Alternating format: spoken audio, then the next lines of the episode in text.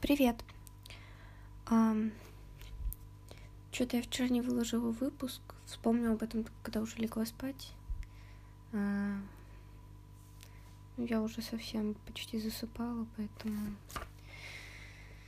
Отстой, короче. Вот. Сегодня прочитаем еще одну главу. И да, завтра, наверное, поговорю. Не знаю. Посмотрим. Но продолжим. Мумитролли комета, глава пятая. Сноснум... Э, блин. Сноснумрик... А, сну... Смумрик. Сноснумрик. А, очень оживил путешествие. Он наигрывал на губной гармошке песни, каких они раньше никогда не слыхали. Песни со всех концов земли. Он знал карточные фокусы и научил мумитроллей снифа печь оладьи с винными ягодами. А еще он был гораздо рассказывать необыкновенные невероятные истории – Казалось, и сама река оживилась. Она бежала теперь быстрее, а на ее поверхности тут и там кружились небольшие водовороты. Сама она стала уже, а берега выше.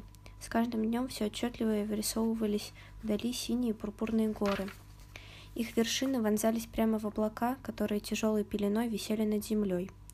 Как-то утром Снос Мумрик, сидев, свесил лапы в воду и выстругивал ножом свистульку. «Я помню», — начал он, склонив на бок голову, и мумитроль со снифом тотчас перебрались к нему на корму. «Я помню край с горячими ключами», — продолжал он. Почва была черная от лавы, а под лавой день и ночь грохотала. Это духи земли спали там, внутри, и шевелились во сне. Скалы, как попало, громоздились друг на дружку, и над ними была какая-то горячая дымка. И не поверишь, что это все взаправду. Я попал туда как раз под вечер. Хорошее местечко. Обед приготовить, пара пустяков. Налил в кастрюлю горячей воды из ключа и готово. Но ведь так и обжечься недолго, сказал Снив. А я на ходулях, сказал Сносмумрик. На ходулях можно перебраться через любую пропасть, перешагнуть через любую скалу. Только тут уж, конечно, не забывай... А, не зевай, а не то застрянешь в расщелине. Так вот, уже сумерки были, повсюду булькает и парит, вокруг ни души, ни былинки. И вдруг в спящем внутри земли проснулись духи огня. И как загрохочут, как загудят, прямо передо мной открылся катер. Из него вырвалось красное пламя, а за ним огромная туча пепла. «Вулкан!» — затаив дыхание, прошептал Мумитроль. «Так точно», — удостоверился Снусмумрик. Это было дьявольски красиво. А потом я их увидел, этих духов. Они роем вылетели из земли и как искры рассыпались в разные стороны. Пришлось сделать пришлось, сделав крюк, обходить вулкан стороной. Я задыхался от жары и копоти и нажимал вовсю. Наконец спустился к подножью горы. Нашел маленькую речку и лег на живот, чтобы напиться. Вода, понятно, была горячая, но все же не кипяток. Вдруг вижу летит один из тех огненных, да как пухнется в реку и почти сразу потух. Голова еще светится, а сам шипит, дымит и вопит, э, что есть мочи. «Спасите!» «И ты спас?» — спросил Снив. «А почему бы нет?» — ответил Снос Мумрик. «Что я против этого духа имел?» Вот только здорово об него обжегся. На берегу дух обсох, опять разогрелся и на радостях сделал мне даже подарок а потом улетел. «Какой подарок?» — спросил Сниф. «Бутылка подземного подсолнечного масла», — сказал Снос Мумрик. «Духи огня натираются им, когда хотят забраться поглубже в пылающее нутро земли. И можно пройти сквозь огонь, если намазаться им?» — спросил Сниф, широко раскрыв глаза. «Ну, конечно», — ответил Снос Мумрик. «Что же ты до сих пор молчал?» — закричал Мумитроль. «Ведь в таком случае мы спасены, когда появится комета. Стоит только...» «Но у меня почти ничего не осталось», — удрученно сказал Сносмумрик. «Я, понимаете ли, вытаскивал вещи из одного горящего дома. Откуда я мог знать? Только на донышке, чуть-чуть. А хватит на одного маленького зверька, скажем, ну, моих размеров?» — спросил Сниф. Сносмумрик оглядел его может и хватит, но только до хвоста. Хвостом придется пожертвовать.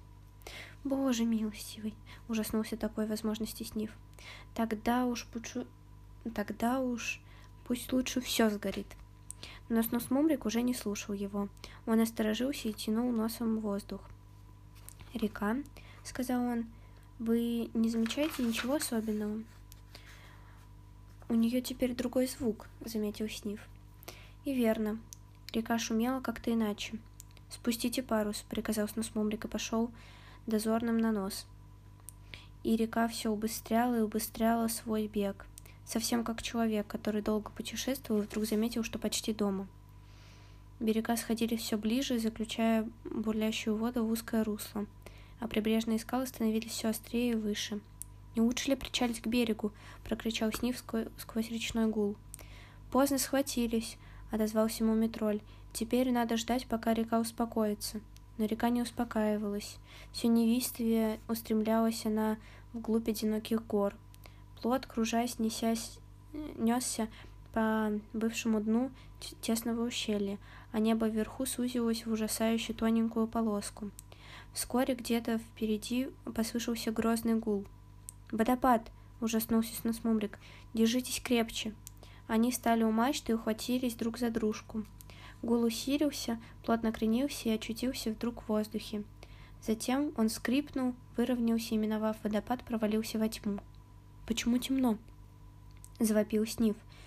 Ему никто не ответил.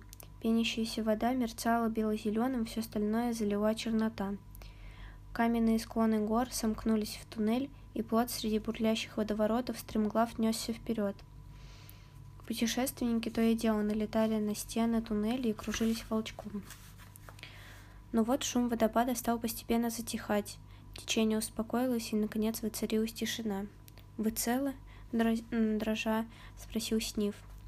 «Целы», — отозвался мумитроль. «Достаньте-ка кто-нибудь фонарик». Слышно было, как снос Мумрик роется в багаже. Наконец блеснул узкий луч света, пошарил по черной бегущей воде, по каменным откосам, попытался пробить мрак, но тщетно. «По-моему, туннель делается все уже», — сказал Мумитроль очень тихим голосом. «Вам не кажется?» «Кажется. Немножко». — сказал Стус Мумрик, пытаясь сохранять самообладание, но его голос звучал неубедительно. И тут что-то произошло. Раздался треск, и, и флаг Снус Мумрика свалился на плот. Это сломалась верхушка мачты. «Мачту на борт! Живо!» — не растерялся Снус Мумрик. Мачта с плеском упала в воду и исчезла во мраке. Друзья тесно прижались друг к дружке и ждали. И вдруг Снив почувствовал, как что-то прикоснулось к его ушам.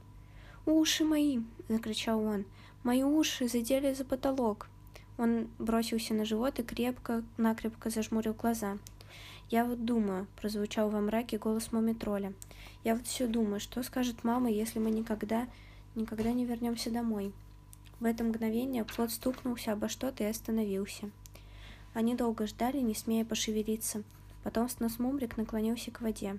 Мы наткнулись на мачту. Она перегородила туннель. Но здесь все еще чуточку посветлее. А, ну здесь все же чуточку посветлее. Действительно было отчетливо видно, как мерцающая вода бежала мимо них все дальше и дальше. Зато там, за ближайшим поворотом, река с бульканьем вырывалась вниз в бездонную дыру. Сниф разревелся. «Хочу домой», — всхлипывал он. «Не хочу больше с вами. Какое мне дело до ваших тухлых экспедиций каких-то дурацких комет?» «Ну, ну!» — с носом легонько потряс его. «Глянь-ка наверх, глянь. Видишь?» Сниф открыл глаза и глянул. В скале над его головой была узкая щель. Сквозь щель виднелась полоска хмурого неба. «Ну и что?» — мрачно сказал он. «Я ведь не муха, и даже будь я мухой, мне бы это не помогло. У меня с детства склонность к головокружениям, с тех пор, как я перенес воспаление уха». И он снова расплакался. Аснус Мумрик достал губную гармошку и заиграл. Он играл песни о приключениях, о счастливых избавлениях и величайших сюрпризах. А потом песни о дожде и утренние песни. Через некоторое время Сниф успокоился и вытер слезы. А музыка летела в горы сквозь щель и будила там эхо, и будила там эхо за эхом, и, наконец, разбудила одного Хемуля — который спал, сидя, положив на траву рядом с собой свой сачок. «Это что же такое?» — сказал Хемуль и огляделся. Он поглядел на небо, заглянул в сачок, свинтил крышку с банки для жуков и заглянул туда тоже. «Шум», — сказал он. «Здесь кто-то шумит». «Что поделаешь, Хемуль не был, не был музыкальным». В конце концов он взял увеличительное стекло и стал ползать с ним по траве. Он искал и прислушивался, принюхиваясь, принюхивался и тянул носом воздух. И так добрался до щели в земле. Тут шум усилился. Должно быть, это какие-то очень странные необыкновенные насекомые, решил Хемуль. Наверняка редкие, даже, может быть, еще никем не открытые. От этой мысли Хемуль очень оживился и сунул свой длинный нос в расщелину, чтобы получше разглядеть, что там такое. «Смотрите, смотрите!» — закричал Мумитроль. «Хемуль!» Снус Мумрик перестал играть на губной гармошке и начал звать на помощь. «Спаси нас, спаси нас!» — заголосил вслед за ним Сниф. Что они, совсем с ума посходили? Подумал Хемуль и осторожно сунул в расщелину сачок. «Прыгаем!» — закричали странные насекомые. Хемуль вытянул сачок и посмотрел, что в нем такое. «Очень удивительно», — сказал он, вытряхивая на землю мумитроли с носмумрика, снифа и три рюкзака. «Спасибо, милый Хемуль», — сказал мумитроль, жмурясь от света. «Ты спас нас в последнюю минуту». «Я вас спас?» — удивился Хемуль. Это не входило в мои расчеты. Я просто хотела достать насекомых, которые шумели внизу. Хемули, как правильно, как правило, тугие на соображения, но добры, если их не сердить. «Это одинокие горы?» — спросил его Сниф. «Не знаю», — ответил Хемуль. «Во всяком случае, тут очень интересные ночные бабочки». «Да, вероятно, это и есть одинокие горы», — сказал Сносмомрик, оглядываясь. Я не знаю, почему у меня для Хемуля какой-то голос придался. Хемуля, мне хочется вот так вот говорить. А все остальные герои мне разговаривают обычно. А, окей. Вокруг высились горные кряжи, пустынные и безмолвные. Воздух был прохладен. «А где же обсерватория?» — спросил Сниф. «Это еще надо выяснить», — сказал Мумитроль. Наверное, она где-нибудь тут, на самом высоком месте. А сейчас неплохо бы попить кофе. Кофейник остался на плоту, сказал Снус Мумрик. Мумитроль бросился к расщелине и заглянул в нее. Плод сорвало и унесло, жалобно проговорил он. Кофейник уехал в подземное царство. Как же мы теперь без кофе? Мы сами чуть было не уехали в подземное царство, весело ответил Снус Мумрик. Кофейник там, кофейник здесь. Не так уж это, наверное, важно, когда ищешь комету. «А это редкость?» — спросил Хемуль, вообразив, что речь идет о каких-то редких бабочках. «Пожалуй, что да», — сказал Снус Мумрик. «Комета является примерно раз в столетие». «Потрясающе!» — удивился Хемуль. «Я обязательно должен поймать хотя бы одну. Как они выглядят?» «Надо полагать, э, красные с длинным хвостом», — предложил Снус Мумрик. «А я в этом году видела зеленую с желто-синим хвостом». Да, была зеленая комета. Ну ладно. Хемуль достал записную книжку и сделал в ней заметку на память. Должно быть из рода Филисинаркус нифалоника. Простите, моя латынь хромает. Она, она вообще никакая, я бы так сказала. А, торжественно возвестил он, и еще один вопрос, мои ученые друзья. Чем питаются силиконовые насекомые? Хемулями, хихикнул Сниф. Лицо Хемуля побагровело. Вы очень неуместно шутите, молодой зенок, сурово сказал он. У вас нет научной добросовестности. Я пошел. Он рассовал по карманам свои банки, подхватил сачок и зашагал прочь. Нет, каков? В восторге кричал Сниф. Он думает, что комета — это жук или что-нибудь в этом роде. Вот дурачок. «Тебе не следовало так шутить», — строго сказал мумий-тролль, хотя и сам, казалось, был не в меньшем восторге. Друзья выбрали самую высокую горную цепь и начали медленно взбираться вверх. Ну вот, на сегодня такая глава. Да, так все, все еще не могу понять, почему для Хемуля у меня такой странный голос, и может на записи он будет вообще отвратительно звучать. А, ну, let it be. Всем пока.